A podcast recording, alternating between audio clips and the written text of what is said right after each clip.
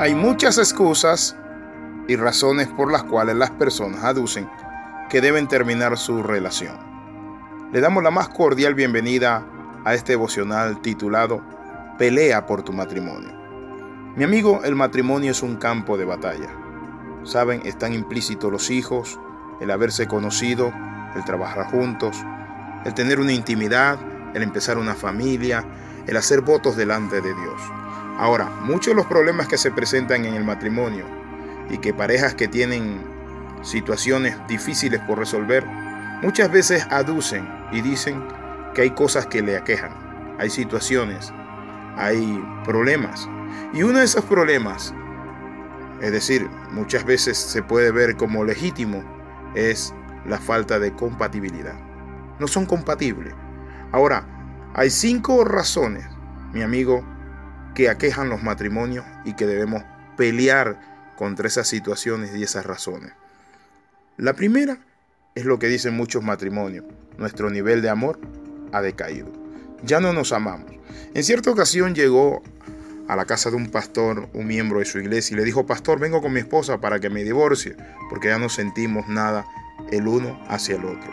Mi amigo, cuán equivocado estaba esa oveja pensando que en el matrimonio el amor es de sentimiento. El amor no es sentimiento, el amor es entrega. Usted debe recordar que el amor es también una elección. Por otra parte, se trata de una elección que hacemos.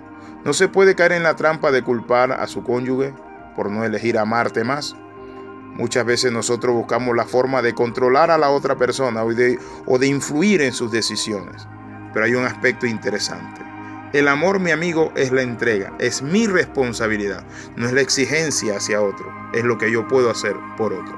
Hay un aspecto del amor que responde al amor que se recibe. El uso de influir en las decisiones de tu cónyuge, muchas veces mostrando una reacción o una actitud controladora, realmente no es la práctica del amor. En la práctica del amor trabaja la libertad de cada ser. Es decir, ¿te gustaría estar casado con alguien? Porque le pones una pistola, la amenazas con un machete y le dices que tiene que estar a la par tuya siempre, si no, le tumbas la cabeza. ¿Verdad que no? Por eso la palabra de Dios nos alienta que el cónyuge, dice la palabra del Señor, que los hombres deben tratar a sus esposas como a vaso más frágil, dando honor a la mujer. Mi amigo, cuando se acaba el nivel del amor, muchas veces aducen algunos, ya debemos separarnos. Pero quiero decirle esto. Lo primero es compartirle que el amor no es sentimiento. El amor es sobre todas las cosas la disposición a pelear, a luchar, a sostener y a mantener una relación. La segunda razón que aducen las personas para el divorcio es que nosotros no tenemos nada más en común. Muchas parejas buscan esa excusa. La he escuchado muchas veces de parejas mayores de edad es decir, compadeciéndose de su matrimonio después de que sus hijos han crecido y ahora viven fuera de casa, entonces ellos dicen, ya no tenemos nada en común, nuestros hijos se han ido. Pero mi amigo, quiero hacer una pregunta. ¿Usted empezó el matrimonio fundamentado en sus hijos? No. El matrimonio lo empezamos nosotros solos. ¿Y saben qué? Íbamos a terminar solo. Esa es la historia. Han pasado tanto tiempo juntos en la misma casa, pero no han seguido las mismas metas y sueños. Han vivido dos vidas separadas bajo el mismo techo. Pero saben, es importante que cada uno de nosotros se ponga la mano en la conciencia y luchemos por nuestra relación, porque tenemos muchas cosas en común. ¿Cuáles son las cosas que tenemos en común? Si tienen hijos, los hijos. Si tienen un bien material, un bien material. Pero también tiene otro aspecto en común y ¿saben cuál es? De que un día ustedes se comprometieron para estar juntos. ¿Qué los unió en su primer amor. Tenían cosas en común dando vueltas cuando eran novios, sí o no. O al menos querían algo. Sé que los intereses de las personas cambian con el tiempo, eso lo sé. Las cosas por las cuales usted se apasionaba hace 10 años atrás, quizás hoy ya no le apasionan. Pero quiero decirle esto, una relación, mi amigo, es una inversión. Y lo más lindo de una relación es continuar en el tiempo. Por eso la Biblia dice que nosotros debemos amar así como Jesús amó. La Biblia dice que Jesús amó a los suyos hasta el final.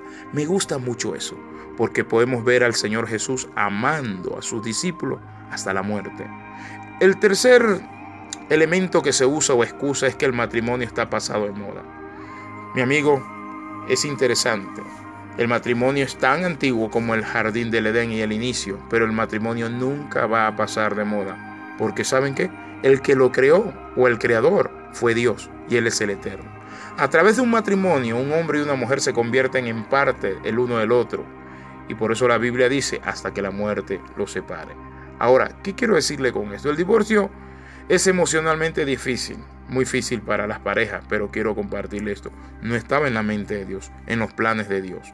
En cierta ocasión se acercaron unos fariseos, hombres religiosos a Jesús y le dijeron, ¿saben? ¿Y por qué Moisés mandó a dar carta de divorcio? Y el Señor Jesús le respondió lo siguiente, por la dureza de vuestro corazón. No estaba en los planes de Dios, pero dio la autorización por el corazón duro de ustedes. Bendito sea el nombre del Señor. Que Él es el que quiere que nosotros nos mantengamos siempre firmes, luchando por nuestra relación. Mi amigo, alguien dijo que donde hubo fuego, cenizas quedan. Usted puede revivir la llama del amor. ¿Cómo la pueden revivir? Compartiendo, hablando, recordando esos momentos de jóvenes, los propósitos, volviendo a compartir, a sanar el corazón. Muchas personas hablan de divorcio, ¿saben por qué? Porque la herida ha persistido y la otra persona quizás sigue lastimando la herida. Entonces la persona se endurece y dice, ya no más, ya no más. Ahora, la cuarta razón por la cual las personas hablan de divorcio es que muchas veces dicen, mi pareja no está interesada en mí.